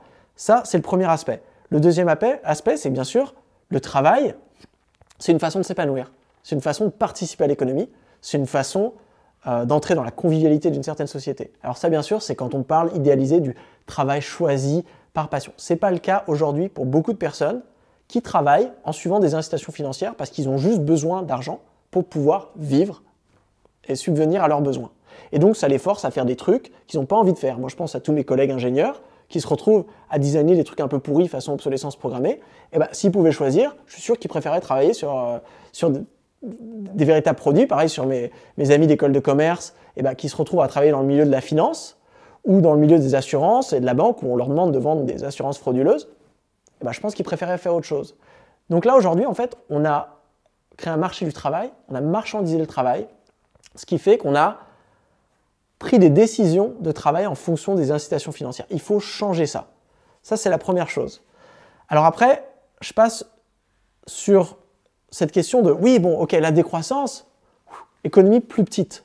Mais est-ce que ça veut dire donc moins d'emplois en général? Alors ça, c'est une question intéressante. Moi, je peux proposer un calcul pour, pour l'approcher. Il y a certains secteurs qui vont décroître. Par exemple, la publicité, amenée à disparaître hein, dans une économie qui n'aurait pas besoin d'inciter à l'achat. Euh, la finance, amenée aussi à disparaître, du moins son caractère spéculatif, grandement se réduire dans une économie en fait où il y aurait d'autres modes de financement. Les gens qui travaillent là-dedans, ou l'aviation aussi, la production automobile, eh bien, bien sûr, ils vont devoir se reconvertir quelque part d'autre. C'est un défi considérable. D'accord? Donc là, en fait, mais moi, je ne vois pas ça comme une catastrophe. Déjà, ça veut dire qu'on libère du temps libre. Macroéconomiquement, c'est trop bien. Ça veut dire qu'on va pouvoir subvenir à nos besoins de mobilité, de logement, de financement, sans avoir des milliers d'heures gâchées par des gens brillants qui vont devoir faire des publicités pour du yaourt. quand tu penses, euh, c'est un peu empirique aussi. Enfin, quand on était chasseur-cueilleur, on ne faisait pas 35 euh, heures de, chasse et, de cueillette on avait beaucoup plus de temps libre. Et euh, il en parle très bien dans Sapiens. Il explique que c'était deux heures par jour. Hein. Exactement. Et c'était OK pour les besoins. Ça, c'est l'anthropologue Marshall Salins hein, qui montrait dans Âge de pierre, âge d'abondance, justement que les, sociétés prémodernes qui étaient basées sur la suffisance, où en fait tu travaillais jusqu'à satisfaire tes besoins, bah, une fois que tu as réussi à satisfaire tes besoins, tu ne vas pas continuer à travailler. Le problème qu'aujourd'hui, c'est si on, travaille en, fonction de, du revenu qui peut être accumulé sans fin, eh ben, on va euh, avoir tendance à travailler plus. Alors je sais qu'historiquement, on réduit quand même le temps de travail. Moi, ce que je dis, c'est si on simplifie les besoins, on pourrait réduire le temps de travail grandement. Mais là, on a un autre obstacle, qui est le fait que si on se débarrasse des énergies fossiles, eh ben là, d'un coup, on va voir, euh, par exemple, en agriculture, il va falloir beaucoup plus de travail. Donc là, d'un coup, il y a des secteurs en décroissance, on libère du temps de travail, mais il y a d'autres secteurs où il y a des nouveaux besoins, des emplois verts, en reconstruction écologique qui n'existaient pas avant. Et la substitution, par exemple, en agriculture, si on passe à un modèle euh, d'agriculture agroécologique, où là, il y aura besoin de beaucoup plus de travail. Donc là, va devoir y avoir un transfert, et c'est vrai que personne n'a vraiment la, réponse si à la fin, quelle va être la durée du temps de travail dans une économie donnée. Ça dépend des seuils de suffisance qu'on se place, ça dépend des besoins, ça dépend des institutions, ça dépend de l'accès aux ressources naturelles. Mais moi, ce que j'aime bien diffuser dans cette discussion, dans cette question sur l'emploi, c'est déjà le fait que l'emploi soit désirable. On ne parle pas de qualité de l'emploi. Hein. Quand on parle de chômage, c'est le fait d'avoir un emploi. Donc moi, par exemple, j'ai écrit mon livre, j'étais, au sens de l'INSEE, au chômage. Est-ce que j'aurais dû plutôt aller travailler au McDo pendant deux ans d'un point de vue économiciste, pour la prospérité, ça aurait été mieux. On se serait enrichi en tant que société si j'avais travaillé un plein temps au McDo au lieu de passer deux ans à faire des formations et à parler de décroissance et à écrire un bouquin sur le sujet. Là, ça montre bien en fait que la qualité non seulement de la chose qui est produite, du besoin qui est satisfait à travers le travail, on ne le voit pas dans les statistiques du chômage, on ne voit pas aussi la qualité du travail dans le sens, est-ce que c'est un emploi précaire, sécure, euh, un emploi où tu as un contrat, un emploi où, tu te fais plaisir, qui est en accordance euh, avec tes passions, où tu es dans une ambiance de travail convivial avec tes collègues, ces choses-là. Donc moi, aujourd'hui, la question d'emploi, c'est plus une question, une double question de, qualité. Je trouve que ça boucle un peu la boucle aussi parce que tu as souvent cet argument qui est amené sur l'emploi qui dit que si les gens ne font rien, euh, ils vont devenir fous, ça va être la guerre. En fait, on se rend compte que pas du tout, il y a eu plein d'expériences là-dessus. Les gens s'organisent, font des choses, ils ont une vie qui est très équilibrée et surtout, euh, ça boucle un peu la boucle parce qu'ils euh, repassent du temps dans la nature, ils redécouvrent le monde, ils se reconnectent à notre environnement, même si j'aime pas trop le mot. Et en fait, au final, c'est aussi de ça dont on manque cruellement aujourd'hui pour avoir euh, une capacité de discernement qui nous permette d'éviter justement de tout flinguer. Donc bon, ça, ça, boucle un peu la boucle. bon, bah merci pour tout ça j'aimerais bien qu'on rentre dans du un peu plus concret pour que les gens puissent se projeter. Et en fait, euh, je pense que là, on a bien compris ce que ça veut dire la décroissance de manière euh, théorique, même de manière euh, déjà un peu plus pratique, mais juste, c'est quoi les étapes pour toi pour arriver à, rentrer dans un modèle comme ça? Et peut-être aussi pour qu'il soit accepté socialement. Et à, quoi ça ressemble? Moi, j'ai envie d'ajouter cette question. Tu, si euh, tu fais, si étais prospectiviste là, et tu nous parles de 2100 dans un monde post-croissance, qu'est-ce qui a vraiment changé dans nos vies? À quoi elles ressemblent nos vies? Je vais commencer par un principe général, c'est celui de centrer l'organisation économique sur les besoins. Donc déjà, il va falloir qu'on ait des infrastructures, des forums démocratiques où on puisse discuter de quels besoins. Qu'est-ce que c'est qu'un besoin? Donc, moi, dans, l'économie post-croissance, post-capitaliste que j'imagine, chaque entreprise, par exemple, elle est créée avec une raison d'être qui est décidée démocratiquement avec des conseils multiparties prenantes. Une raison d'être qu'on continue de discuter chaque année quand on regarde un petit peu le tableau de bord de performance de l'entreprise, qui se disent est-ce qu'on a réussi à satisfaire les besoins? Est-ce qu'on peut mieux les satisfaire? Est-ce que notre échelle, est-ce qu'on est trop gros pour satisfaire nos besoins? Est-ce qu'on n'est pas assez gros pour satisfaire nos besoins? Cette idée un petit peu de la taille optimale, du sweet spot. Pareil pour les individus. Voilà, est-ce que euh, j'ai assez de revenus pour faire ce que j'ai envie de faire? Est-ce que j'ai besoin de plus? Est-ce que justement, bah, je peux vivre avec moi Cette question de en ai-je vraiment besoin? Chaque fois qu'on se pose la question, voilà, est-ce que j'ai envie de travailler plus Est-ce que j'ai envie de consommer plus Pareil, euh, d'avoir cette réflexion autour des besoins et qu'on ait la même à l'échelle du gouvernement. Donc ça, c'est un principe général qui va beaucoup changer les choses. Parce que ça va vouloir dire que déjà, on aura une manière différenciée de gérer l'accès aux choses qui sont produites. Alors ça, c'est, ça découle peut-être du fait qu'on est, si on admet qu'il y ait des stocks, comme je l'avais expliqué dans une économie écologique, c'est-à-dire qu'on ne peut plus avoir un système de rationnement par les prix. Aujourd'hui, on a un rationnement par les prix. Pouvoir d'achat, si tu es riche, tu peux prendre l'avion, 30 fois par an. Tu peux prendre l'avion tous les jours d'ailleurs si tu as envie.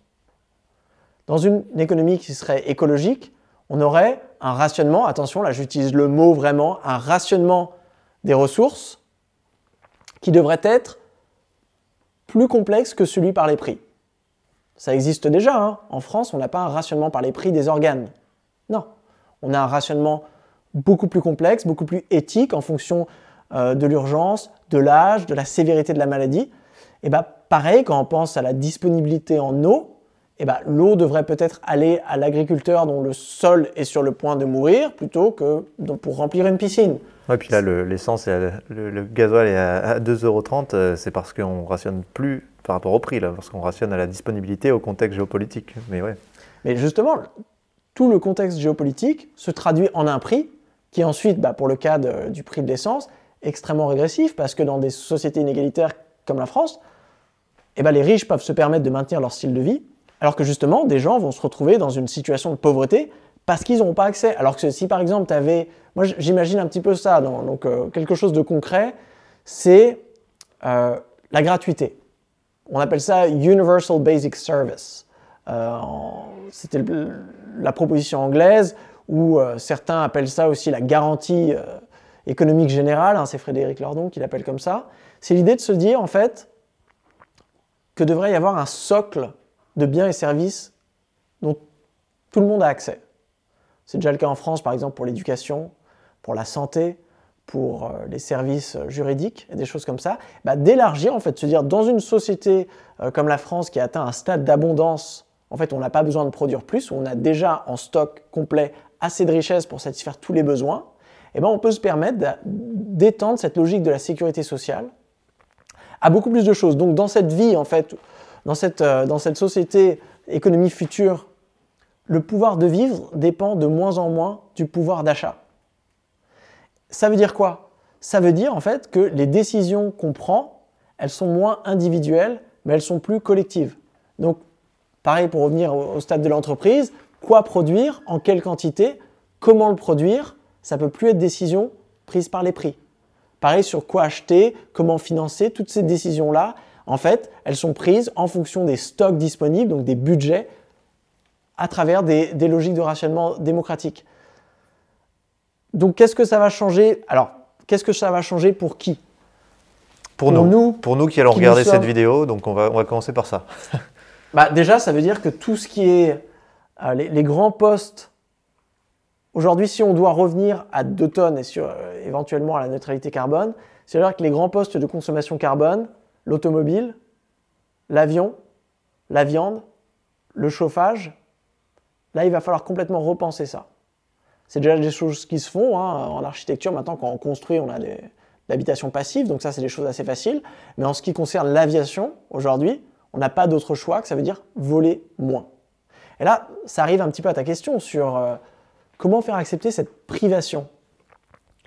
Alors déjà, il faut se rendre compte, toujours reconnecter avec les inégalités écologiques. Il y a 80% de la population mondiale qui n'a jamais pris l'avion. Émissions totales du secteur, c'est 1% des gens qui prennent l'avion, qui représentent 50% des émissions. Donc c'est vraiment la partie générale des émissions dans les pays riches, c'est des gens qui prennent beaucoup l'avion. Donc là, en fait, la privation, elle va être très, très, très centrée. Et moi, j'aime même pas parler de privation parce qu'en fait, c'était juste un privilège injuste et insoutenable qui a été donné à travers une allocation du droit à l'avion une allocation, un rationnement par les prix, qui fait que pendant des décennies, et eh ben voilà, certaines personnes, euh, les riches, ont pu avoir accès à quelque chose qui ne peut pas être généralisé. Si on devait euh, diviser de manière soutenable le droit à l'avion, si on devait, en, suivant la, logique un petit peu du budget carbone, eh ben ça voudrait dire qu'on aurait, je ne sais pas, un vol tous les 3 à 4 ans dans un premier temps, et après, si on ne trouve pas d'alternative à l'avion, eh ben, on n'aurait plus accès justement à l'avion, où, les transports en avion seraient euh, réservés à l'humanitaire et à d'autres choses beaucoup plus urgentes que les, euh, vacances et, les week-ends. Donc là, c'est un bon exemple de mode de vie euh, qu'on peut étendre aussi sur la, consommation de viande. Donc ça, ça change un petit peu. Là, je, je vais prendre un double squeeze. Parce que là, j'ai parlé d'une société un petit peu de manière très utilitariste où faut mesurer les stocks et on répond, mais j'ai parlé aussi d'un monde avec une sympathie écologique, on essaierait de se reconnecter dans le vivant, de faire atterrir l'économie et d'essayer de se reconnecter. Euh, le philosophe euh, allemand Hartmut Rosa parle d'entrer en résonance avec le vivant. La consommation de viande, c'est un bon exemple parce que c'est le poste principal euh, d'émission dans notre alimentation, donc c'est quelque chose du point de vue économie écologique utilitariste, il faudrait le réduire. Mais du point de vue aussi sympathie écologique, eh ben, c'est notre expérience directe d'interaction avec des animaux. C'est-à-dire la façon principale dont nous interagissons aujourd'hui en tant qu'humains avec les animaux, c'est que nous les mangeons. Donc là, on peut imaginer euh, comment est-ce qu'on viendrait se nourrir dans une économie post-capitaliste qui serait centrée sur cette valeur de la sympathie écologique. C'est-à-dire que chaque fois que tu rencontres un animal, eh ben, c'est un animal, un personnage de Disney. Donc voilà, la question, c'est est-ce que tu vas manger Bambi? Si tu ne veux pas manger Bambi, je ne dis pas que c'est bien ou mal de le faire, tu peux trouver une raison de justifier pourquoi de temps en temps tu as besoin de manger Bambi, pas de souci, mais il faut partir de voir Bambi comme un être vivant et pas comme une ressource qui attend juste d'être utilisée, et encore pire, une ressource qui attend juste d'être utilisée juste pour créer de l'argent. Si c'est une ressource qui est utilisée pour satisfaire un besoin, hein, on peut rester dans cette logique un petit peu d'interaction en résonance avec la nature qui respecte un petit peu ça c'est des manières ancestrales qui respectent les cycles de la nature, mais on ne peut pas faire abstraction des rythmes naturels du vivant.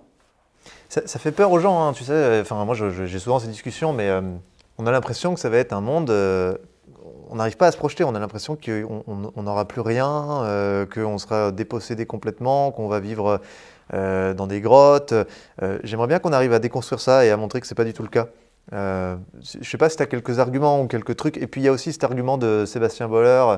Oui, mais du coup, ça a toujours été comme ça. Nous, on a besoin d'aller acquérir du statut social. Euh, donc, euh, il y a toujours une partie de l'humanité qui assoit son argument d'autorité parce qu'on est génétiquement programmé comme ça.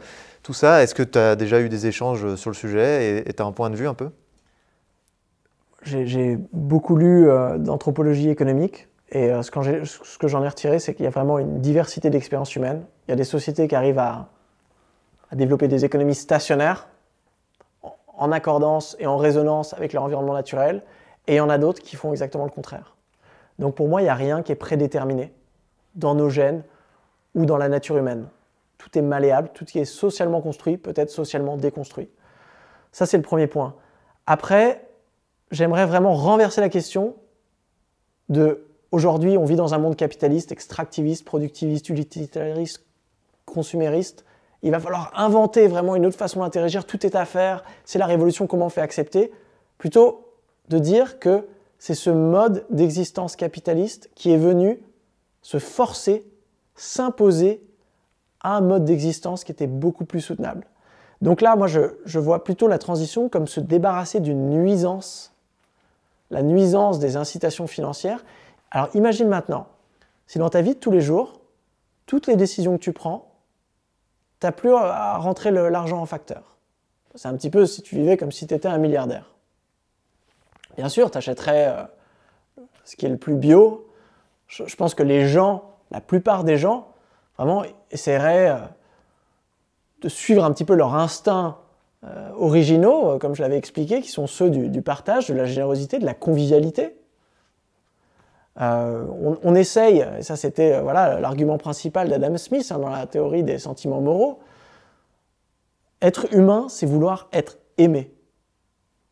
Simplement. Donc la course, il y aura toujours une course pour le prestige dans le sens où on est des animaux sociaux, on voudra toujours rentrer en convivialité avec l'autre, mais il n'y a rien dans la nature humaine qui dit que cette compétition, cette course au prestige, doit se faire à travers l'accumulation matérielle, à travers la propriété privée, à travers euh, la soumission, la domination en termes de pouvoir.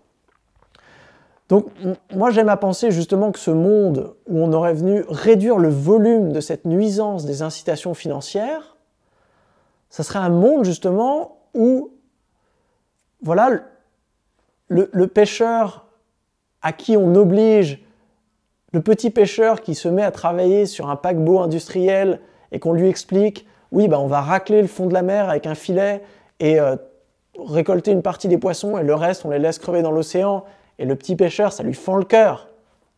Et là, il peut se dire, voilà, je n'ai pas besoin de ce, cet emploi pour mon pouvoir de vivre, je ne participerai pas à cet écocide, je ne le ferai pas.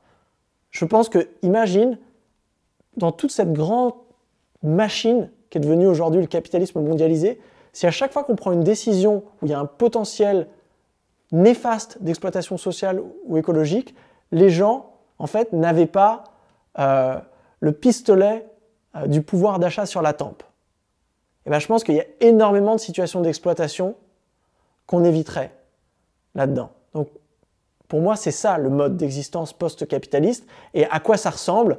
Bah, Parfois, j'aime bien dire ça, ça ressemble à un pique-nique entre potes. Ça ressemble à la façon dont on organise les choses dans notre famille, en tant qu'amis. Si tu fais un pique-nique entre potes à la plage, et qu'il y a quelqu'un, bon voilà, euh, il arrive en retard, il n'a pas eu le temps de préparer à manger. Est-ce que tu vas faire comme dans la règle du capitalisme, lui faire, bah écoute mec, t'as pas travaillé, tu manges pas? Non, tu vas faire, bon allez, c'est pas grave, don, réciprocité, entraide. Et eh ben, imagine si on venait étendre la façon dont on interagit avec les personnes qu'on aime bien, on appliquait ça avec les personnes qu'on ne connaît pas, en prenant l'hypothèse qu'en fait que si on venait à les connaître, on les aimerait bien, et aussi avec les personnes qui ne sont pas des personnes, c'est-à-dire les êtres vivants qu'on peut personnifier encore une fois avec la logique de la sympathie écologique des Disney. Et bien si on venait organiser l'économie, et là ça devient vraiment le, plus tangible possible, hein, comme un pique-nique où à la, fois à la fin on fait la vaisselle, et ben comment on fait pour faire la vaisselle? Toujours on est là, non mais vas-y, je vais le faire, non t'inquiète, je te remplace, des choses comme ça. Est-ce que tu as vu ça dans le capitalisme d'aujourd'hui où un jour le mec qui travaille en marketing va faire les boires? Non non mais t'inquiète, franchement aujourd'hui prends un day off, je sais que ton fils est malade, je m'occupe des poubelles dans la rue, il n'y a pas de souci. Moi, ça a du sens pour moi, cette logique. Ça a du sens, je pense, pour chaque personne qui participe à l'économie aujourd'hui, mais la façon dont on organise le système économique et sa fonctionnalité vient effacer ces réflexes sociaux. En fait, on a joui de, ressources de manière totalement non linéaire. Là, on a eu une espèce d'extractivisme euh, maximal euh, de tout ce qu'il y avait. Donc, ça nous a monté à des standards de vie, à des niveaux de vie. on ne pourra jamais euh, garder ce niveau d'extractivisme puisqu'on est déjà arrivé au bout. Donc, on va redescendre à un niveau qui est plus bas. On en a un peu parlé. mais il y, a, plein de domaines où c'est très difficile pour les gens de comprendre ça. Par exemple, dans le monde de l'investissement, et du coup, tu, tu connais ce monde-là, mais c'est, ça paraît pas possible de dire euh, on va désinvestir. Enfin, je sais pas, est-ce que tu comprends là où je veux aller? Est-ce que tu peux réagir là-dessus?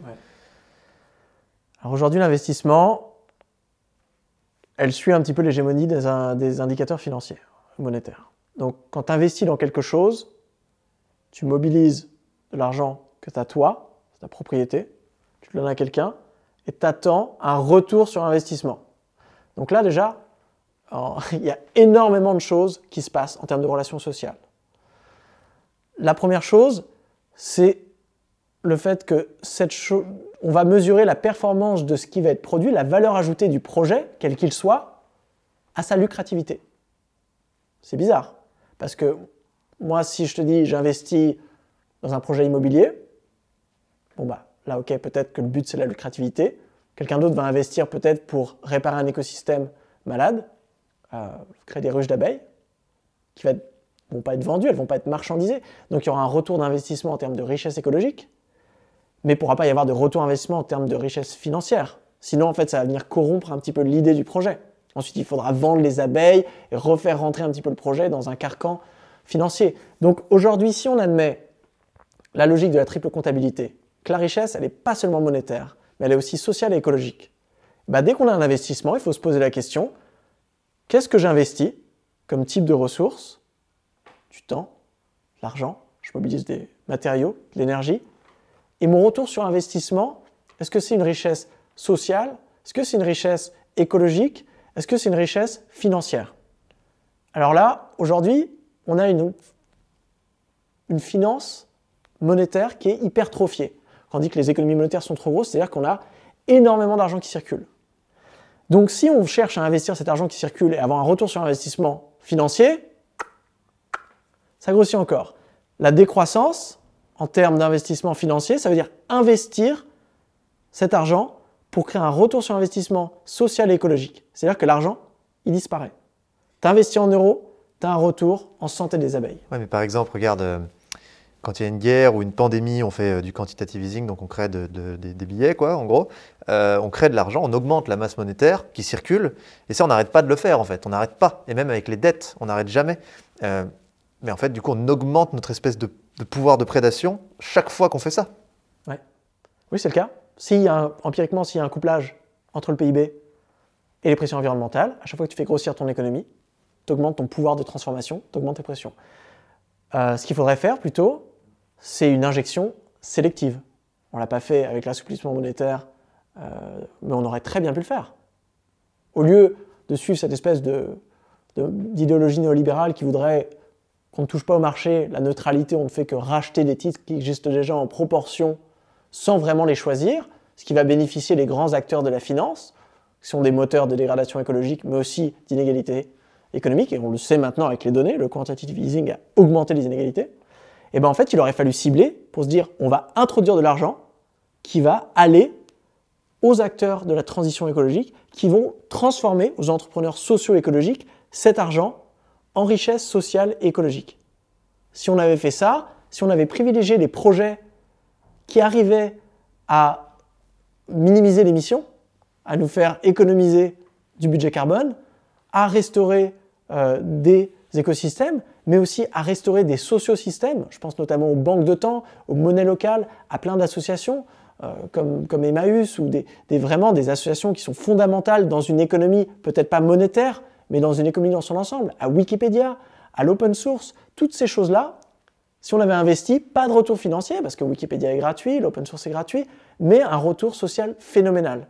Donc aujourd'hui, quand on repense l'investissement, il faut penser ça, et ça veut dire, et c'est très difficile à entendre, investir à perte avec cette vieille vision de l'investissement monétaire, mais investir à gain avec une vision en triple comptabilité.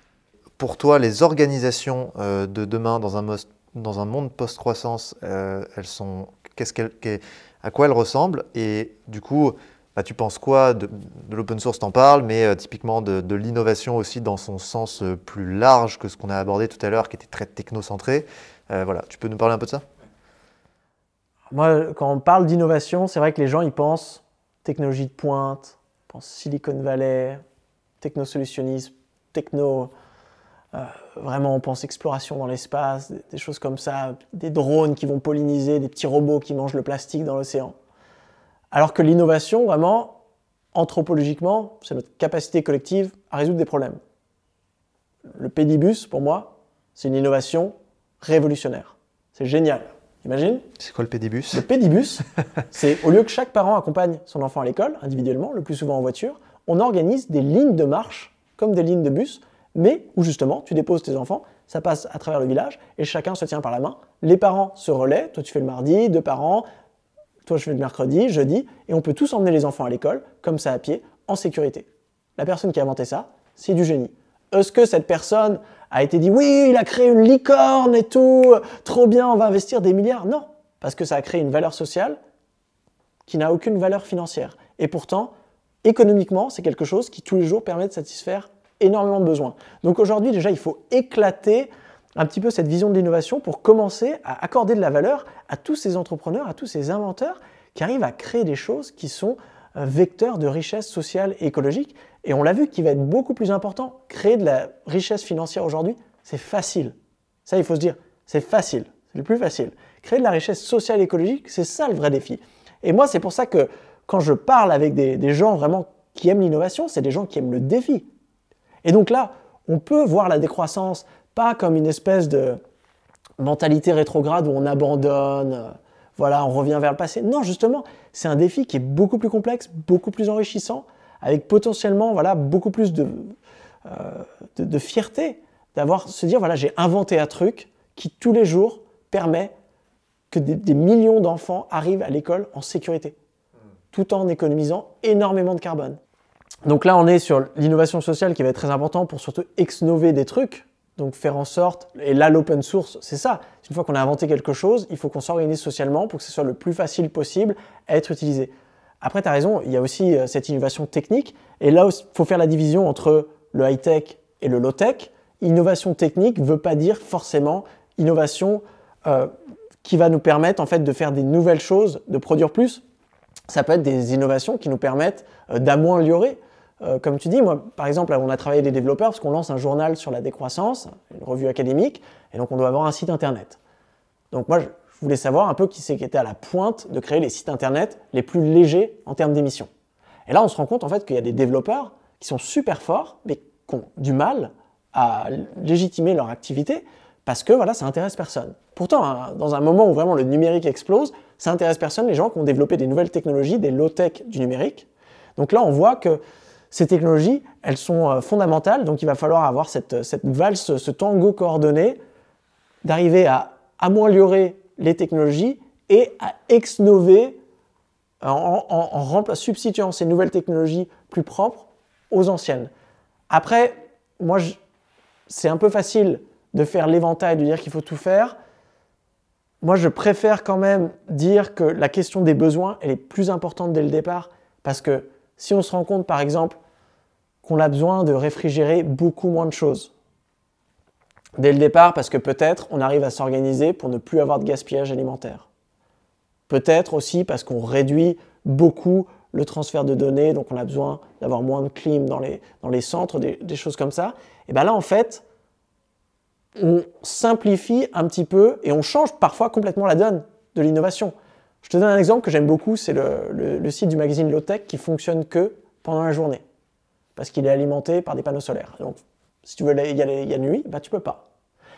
Et euh, moi, la première fois que j'ai découvert ça, j'ai un déclic, je me dis, bah, c'est quand même il y a plein de sites en France qui ne sont consultés que par des Français, où si tu regardes en termes de fréquence, personne n'y va la nuit. Pourquoi est-ce qu'on alimente ces sites la nuit? Et là, on se voit, si on arrive à, et là on est plus sur l'innovation sociale, à, changer cette petite chose, ben ça veut dire maintenant, ça change un petit peu la question pour les ingénieurs qui se disent comment est-ce que j'alimente mon site Parce que je dois alimenter mon site aux heures où il est consulté et aux heures où il n'est pas consulté. Donc c'est pour ça qu'il faut avoir les, questions les remettre un petit peu dans l'ordre et pas juste aujourd'hui se dire on innove, on innove et ensuite on essaie de voir qui va acheter l'innovation. Tu as raison, mais c'est un peu, en fait, au final, un peu comme le plan de transformation de l'économie française où euh, on te dit en, substance, euh, en fait, si on dépense, si on utilise 10% euh, de l'énergie qu'on doit utiliser aujourd'hui, finalement, si on l'utilise avec les énergies fossiles, c'est OK. Si on en utilise 10%. Mais là où c'est complexe, et nous c'est un peu notre challenge aussi, et, on est toujours un peu pris entre ces deux trucs, c'est qu'on a, typiquement sur le climat, on a 10 ans, comme tu l'as dit, pour non pas avoir amorcé la transition, mais pour avoir fait la transition. Et donc euh, il y a toujours cette course à la montre aussi de, euh, ok, bah, aujourd'hui euh, notre rêve c'est que la sobriété s'impose méga vite, mais elle s'impose pas. Et du coup, comment on fait? Et donc, c'est à mon avis, c'est un mix des deux. C'est faut commencer à pousser, à amener de l'innovation qui décarbone, qui de manière structurelle euh, des chaînes de production, en même temps qu'on fait comprendre qu'il faut réduire. Enfin bon, ça c'est un débat. Euh. J'ai changé d'avis sur le sujet. Au début, euh, j'étais très scientifique. Genre, moi, j'aimais bien l'analogie de l'acupuncture économique. Je me dis, pour changer un système, il faut identifier tous les points et vraiment les, les, pincer dans le bon ordre pour créer des effets de levier et faire en sorte que tu arrives à transformer le système. C'est une vision très top-down et donc c'était presque un Rubik's Cube analytique. Le plus j'en apprends et le plus je discute vraiment, avec des acteurs de, donc de l'économie réelle, plus je me rends compte que euh, va pas y avoir de recette miracle.